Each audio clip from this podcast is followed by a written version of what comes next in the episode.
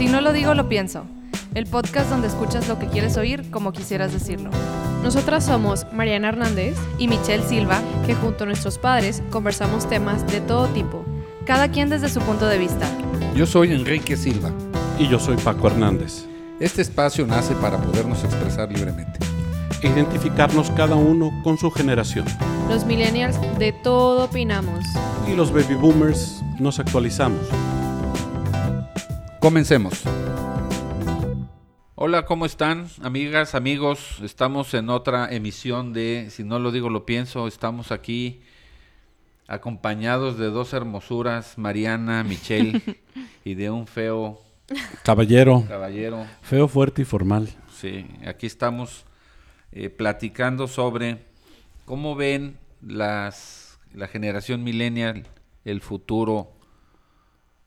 Es, es, es un tema muy amplio y nos vamos a acotar a cómo ven ellas el futuro de sus finanzas. Nuestra generación eh, prácticamente no recibió formación financiera y, Cero. y- y- y tampoco recibió ni siquiera señales para, más allá de lo que pudieran haberte enseñado en tu familia. Pues creo que la nuestra tampoco. Eh, no, tampoco, porque nosotros no la tuvimos. Pero Sin embargo, usted- ustedes sí la buscan.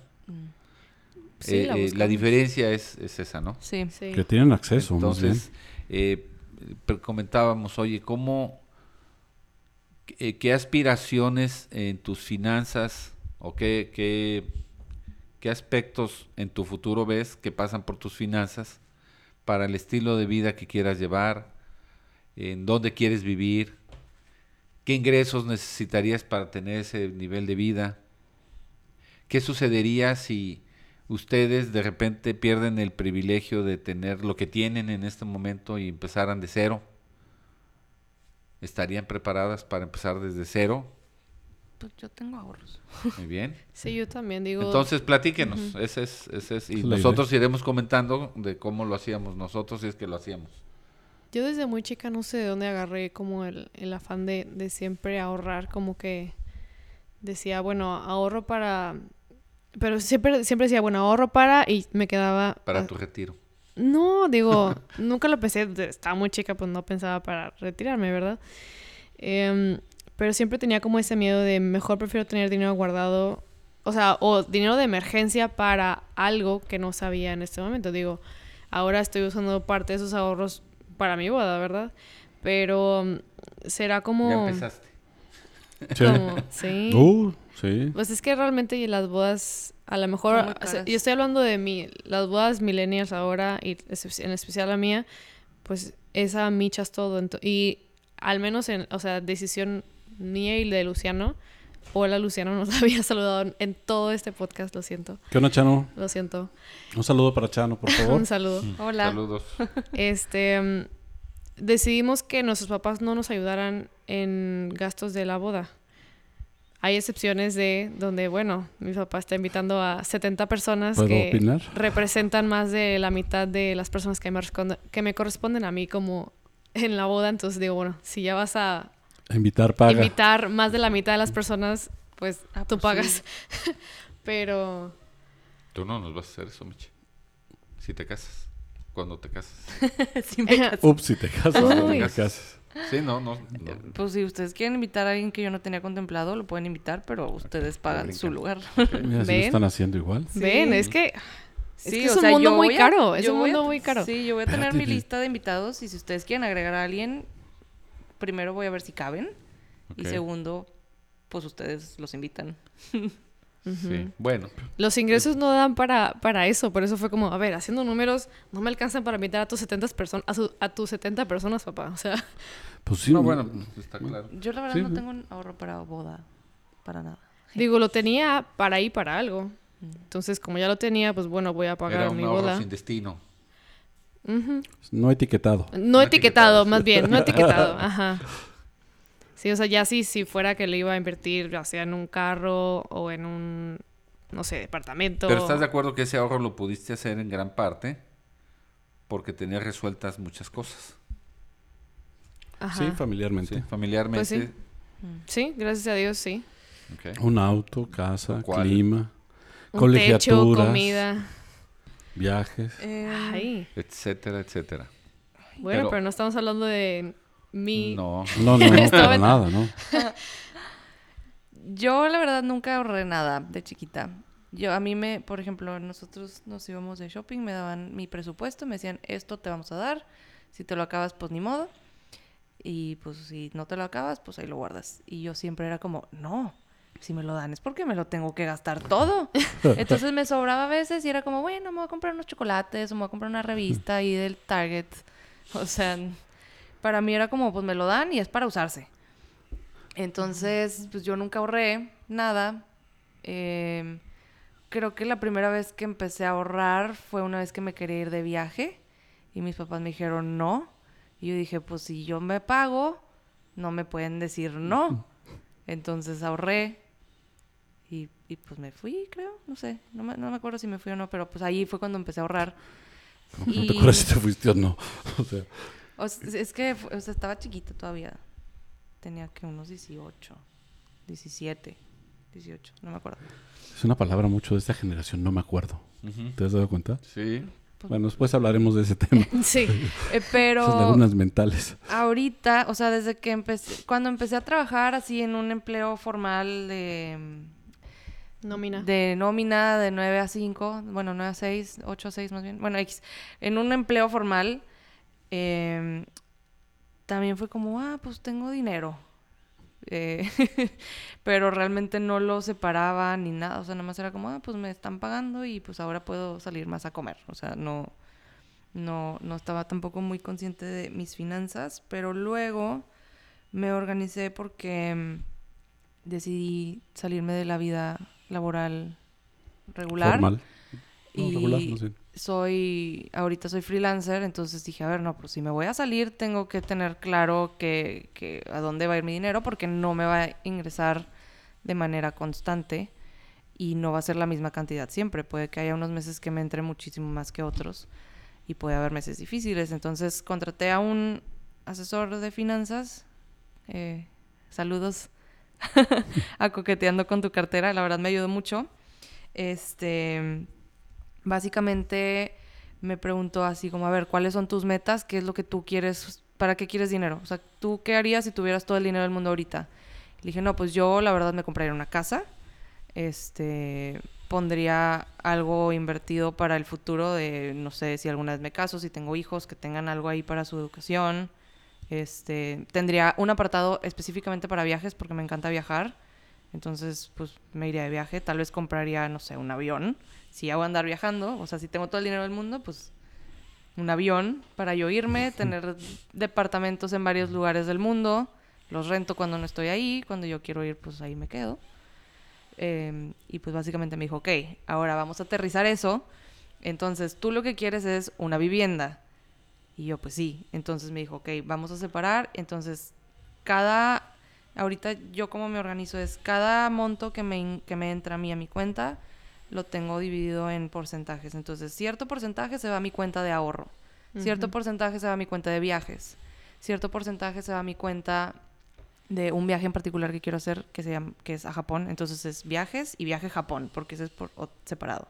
Y así, o sea, tengo varios, varios más, pero pues as- básicamente se organiza así. Y luego me queda un resto. Eh, ah, y también tengo uno que se llama colchón, que es... Tengo ahí... Emergencias, ok. Ajá, por ejemplo, si un mes me pagan poquito, o sea, si un mes tengo un trabajo, ya como quiera yo tengo mi colchón, entonces yo ya tengo para vivir por seis meses, haz de cuenta. Eh, que bueno, no lo tengo a seis meses ahorita, pero esa es la idea, o sea, sí. de que si algún mes no te ingresa lo que normalmente te ingresa, tú ya tienes tu colchón de lo mínimo que necesitas para el mes, para vivir. Eh, entonces, pues no te, no te afecta tanto, pues, a menos que ya vayan siendo meses consecutivos de que de plano no te llega tanto trabajo, pues ahí sí ya te empiezas a meter en problemas porque no está ingresando lo que debería estar ingresando. Pero bueno, eso es el Otra peor de cosa. los Oye, y escenarios. Está muy despensa, padre. medicina, seguro, gastos médicos. O sea, ¿tú cómo te Eh, mueves, mana? ¿Cómo, cómo, cómo planeas? Yo me muevo diferente a, a Mitch. O sea, no... Yo sí conozco el, el método de porcentajes, debería de usarlo. Eh, no lo utilizo del todo. Ahorita lo que utilizo, eh, tengo una cuenta de inversión en donde pues meto dinero, tenía, como tenía muchos ahorros y los tenía pues en el banco y no, o sea, todos empolvados porque pues, ni siquiera eh, al año te da la inflación. Entonces lo que hice, bueno, si ya los voy a tener ahí parados, mejor los voy a meter a, un fondo de inversión. Eso es lo que yo estoy haciendo ahorita. Ajá, y lo metí a supertasas y lo dejé a un año. Anuncio. Anuncio aquí. No. lo metí a supertasas y lo dejé a un año porque digo, bueno, no lo voy a tocar en un año, pues mejor que me dé un rendimiento y me haga algo de dinero ahí, sí, como que ya no le iba a tocar. Le iba a preguntar, ¿no quieren preguntar por qué supertasas? Ah, después invitamos a Luciano para que nos para que nos platique sobre esto. Porque la eh, verdad sí son eh, opciones muy, muy buenas. Sí, yo acabo de tener literalmente hace unos días una junta otra vez con mi asesor porque ya, ya, va, ya voy a cumplir el año de que me salí de mi trabajo, o sea, de la vida Godín, este, porque pues todavía trabajo. Pero ya va a ser un año y estaba pensando que yo, o sea, sí tengo mis ahorros ya bien organizados y mis finanzas y todo y he, estado pues bien, en orden, pero no tengo yo los, eh, las prestaciones que una persona normal, entonces yo no tengo mm. nada para el retiro, porque están mis ahorros, pero como dice Mariana, o sea, los tengo ahí parados. Sí. No están haciendo nada. Pero y no que te vayan generando algo. Exacto. Entonces me dio varias opciones de, o sea, tan, puede ser un seguro de vida, puede ser un fondo de ahorro, puede ser invertirlo. Este, y pues ahí me dio varias opciones que todavía estoy leyendo para decir qué hacer. Pero básicamente es como eh, tienes que dejar un pedazo de tu dinero para tu futuro, porque pues a mí nadie me lo va a hacer, yo lo tengo que sacar como mi pensión. Que esos son los seguros de vida. Yo hace como hace unos meses me asesoré también con un amigo que anda vendiendo ahorita también eh, seguros de, de vida. Y pues sí, era un plan, pues sí estaba atractivo, pero creo que estaba un poco irreal para lo que realmente podía estar. O sea, porque me iba realmente a encadenar a estar dando un pago fijo de aquí a los siguientes 15 años, 10, 15 años más o menos. Que después, pues obviamente sí me iba a ayudar bastante en mi retiro, pero. O sea, como que si me, ataba, o sea, si me ataba en ese momento, em, se veía muy real a lo que me estaba atando como que no estaba a lo mejor tan bien hecho por mi parte, como que los ingresos que me iban a estar llegando y lo que iba a tener que estar aportando. Para mí eso es bastante también. Sí. porque yo, o sea, yo no tengo un ingreso fijo. hay meses que me llega mucho trabajo y hay meses más tranquilos. Entonces yo no me puedo comprometer tampoco a todos los meses voy a tener que pagar esto porque no sé ni siquiera si sí voy a poder. Sí, es un pago que forzosamente tienes que hacer. Sí, porque si no pierdes tu dinero. O sea, pues es como le, hacemos nosotros con los seguros y con todo eso. Eso Pero, se endeudan. Yo creo que eh, eh, eso va a ser un tema muy interesante a, que, a tocarlo así directamente, hablando un poco del, del futuro para ustedes. Nosotros, mal que bien, de alguna forma, ahí lo medio hemos ido capoteando. Este pero nosotros, pues de alguna forma pensamos en, eh, o soñamos o, le, hemos apuntado al tema de, del seguro social, ¿no? Que ustedes ya no... Que no tenemos acceso, no, no, tienen, pues no, la pensión y ese tipo de cosas, ¿no? Pero bueno, e, eso puede ser un tema per se y yo creo que vale la pena tocarlo ahí. Aquí la cosa es, ahorita en su presente, o sea, eh, ustedes, a mí me consta, por ejemplo, Mariana desde muy, muy niña, lo que decías tú ahorita, Mitch, este, nosotros le asignábamos un presupuesto cuando íbamos de, compras y me llamaba mucho la atención cómo ella eh, hacía milagros con eso, con ese dinero. Bueno, y lo sigue haciendo, ¿eh? porque tiene un, un talento para encontrar ofertas y cosas de veras increíbles. Sí, cuando quieran. Entonces, eh, sí, Vestidos de boda en 600 pesos. ¿De boda? Ah, bueno, bueno, bueno. 600 pesos.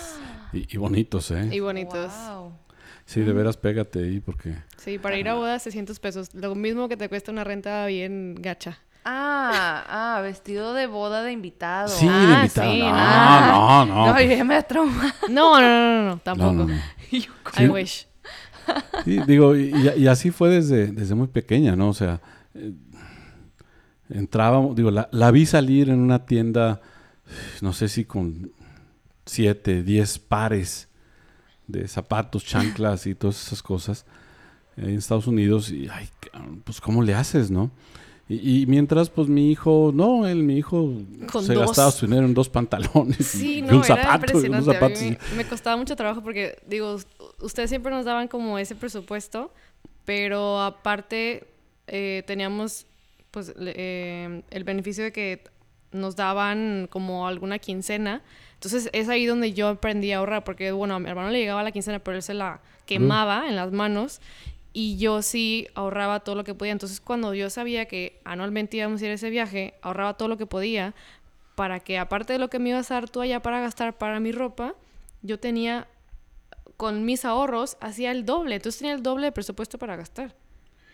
Y yo creo que todo esto, para este perfil de ustedes, este, está interesante cómo han podido ahorrar y demás. Eh, pero en un futuro ya más próximo de lo que pudiera, digo en tu caso que... Sí. A menos de que vayan a vivir con, con tu... No, no, con Paco, lo dudo. A mí me encantaría, pero no me No, gracias, papá. Pero hay una serie de gastos que no veo en sus presupuestos. Digo, ahorita... No, sí. Luz, agua... Servicios, despensas, seguros... ¿Eso tienen un apartado para eso? ¿Están, están entrenándose estimando cuánto va a costar? Yo sí. Sí lo estoy estimando, sí. Em, para eso tendría que, una, cambiarme de trabajo. ¿Por qué? Porque no me alcanzaría con lo que mi trabajo actual. Okay. Que digo, están mis planes. No me, o sea, no, no, me molesta. Yo sé que lo voy a hacer. Okay. Em, y también tenemos, eh, ahora que me voy a cambiar, bueno, el siguiente año que me casé, eh, la casa que vamos a estar viviendo pues ahorita va a ser como prestada rentada porque es del papá de Luciano. Ok. O sea, él tiene una propiedad y nos la va a rentar. Ok. O sea, también tenemos pues ese beneficio. Sí, ayuda. Sí, ayuda Muy bastante. Bien, qué bueno. Pues sí. ¿Y qué más? Y ustedes, digo, ¿cómo pues vivían sus finanzas personales? Ustedes porque se endeudaban, ¿no? O sea, era como, bueno, me tengo que ir a vivir en una casa y voy a sacar un crédito. No, aparte sé que como que en esa época hablar de dinero, nunca se hablaba de dinero. No. O sea, son temas que no se tocaban. A mí algo que se me hace muy sorprendente es que he escuchado que varios de los papás de mis amigas y amigos dicen que ellos no hablaban de finanzas con sus esposos. Ajá. O sea, las parejas se casaban sin saber de las finanzas del otro y no sé cómo, yo, o sea, sin saber cuánto ganaba y cuánto estaba ingresando al hogar y cuánto, como extremadamente, o sea, cómo ¿Cómo vas a tratar de hacer una vida con alguien y no saber Yo tengo amigos algo tan claro como el dinero que hay? Yo tengo amigos que ellos personalmente hacen el pago de servicios y le dicen a la señora, aquí tienes tanto para esta semana o cada 15 días o cada mes, según sea. Y la señora no pregunta más. Es lo que hay, es lo que le agárrate de ahí. Y, es lo que hay. Y de todo lo demás, no sabe nada. Y sí, qué bueno que ustedes ya lo percibieron y, y que no, no vayan a estar de acuerdo con eso, ¿no? Es que sí, porque, o sea, imagínate, no sé, el escenario de el esposo llega, aquí está tu sobre, eh, vieja, son tanto dinero, hazte agarras con lo que tienes que pagar, que son todos los servicios, la comida. No sé si ahí también vengan colegiaturas o no sé. Y el resto, a lo mejor el señor resulta que es millonario y tiene otra familia que está manteniendo. Entonces, eso es un caso muy Yo sé que es un caso muy extremo, pero o sea, pero o sea, pasa. Sí, sí pasa. O sea, y te das cuenta con los gastos que está haciendo. Oye, ¿cómo que está haciendo una tercera colegiatura cuando yo tengo dos hijos? ¿A quién le estás pagando en la escuela? O sea, como que ese es el tipo de gastos. Es que está becando a un, otro niño, es un donativo. ay, no, no sé, o sea, pues en teoría si la casa es de los dos y la crianza es de los dos, pues los dos deberían de aportar algo. O sea, igual y uno gana más que otro, pero a mínimo como tener algún alguna idea o no sé de... Ay, no. Bueno, es como, como está sucediendo todavía. Este no hay mucha discusión en ese tema. Afortunadamente en ustedes creo que ya existe esa semilla. Y, y, bueno, tendrán que pensar en no solo en su presente, sino también en, en su futuro. Sí. Y bueno, pues vivir lo que, lo que viven, este, ojalá aprendan cosas de las que, de los errores que nosotros hemos cometido, puedan aprender ustedes y los adapten para pues una mejor vida, ¿no? Aparte hay ya realmente bastantes herramientas que nos ayudan pues a, saber en dónde estamos parados y a dónde queremos ir. Sí. Exacto. Antes, eh, ahorita aquí en, en, este momento cada uno puede ver cómo están sus cuentas de banco. Sí, en este momento. Y antes tenías que esperarte, solicitar un estado de cuenta y era al día siguiente que te lo imprimieran. Era un caos. Yo odio ir al banco, ¿no sabes? Como odio, no, no, no. O sea, nada más que me dicen, tienes que sacar, no sé, tanto dinero y que es el, o sea, el pase el límite de lo que puedes sacar al cajero. Yo estoy de que, ah, chingotas, tengo que ir a, o sea, tengo que ir a ventanilla. Y como, o sea, aborrezco ir al banco, ir a, tomar un turno y que me atiendan, no, me choca, lo odio. O sea, bueno, ya viene el, New Banking, ¿eh? ¿eh? Ya está entrando el New Banking a a México. ¿Y cuál es ese? A ver, ¿cómo? ¿De ustedes si no saben qué es? Yo tampoco sé. No, no sé cuál te refieres. New Banking es, es la nueva corriente en la banca, en la, en la banca, donde lo primero que no hay es sucursales.